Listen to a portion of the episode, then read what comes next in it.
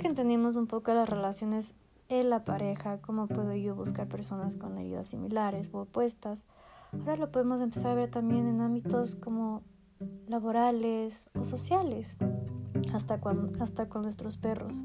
Sí, con nuestros perros también podemos reflejar heridas nuestras, creencias limitantes nuestras. Si tú empiezas a observar, a veces podemos reaccionar como reaccionaban con nosotros nuestros padres cuando éramos pequeños.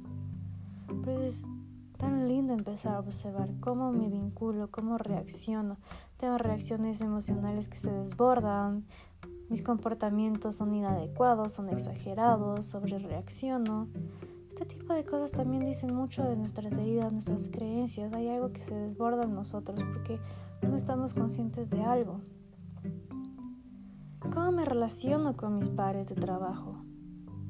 ¿Cómo relaciono con mi jefe? Reflejo puede ser igual u opuesto. Por ejemplo, yo soy una persona con heridas perfeccionistas, sí tuve padres muy perfeccionistas. Yo crecí con esta idea del perfeccionismo, me exijo demasiado y todo tiene que ser perfecto, nunca nada es suficiente. Y entro en un trabajo donde mi jefe tiene las mismas heridas, heridas similares al perfeccionismo, donde nunca lo que hago va a ser suficiente, por lo que voy a entrar en una disputa, en una guerra de quién tiene la razón. Va a haber ira, enojo y no va a fluir se va a volver una relación tóxica entre jefe y empleado, donde vas a estar insatisfecho, molesto. O por ejemplo, al revés, yo soy perfeccionista mi jefe es el opuesto, siempre busca reconocimiento de otra manera, busca ser aceptado poniendo al otro en su lugar antes que a él. Por lo que si yo voy con mi trabajo y se lo muestro, mi jefe siempre me va a decir que está perfecto, que está muy bien. Me va a echar flores. Pero en este punto, ¿cómo voy a poder crecer yo si mi jefe de cierta manera no me reta a mejorar, a crecer, a aprender? Por lo que solo está buscando él ser reconocido a través de mi trabajo. Entonces para mí, cuando tengo un jefe que solo acepta todo, para mí eso no es suficiente, esto no está bien. Y me voy a sentir también incómodo, insatisfecho. O con mis amigos.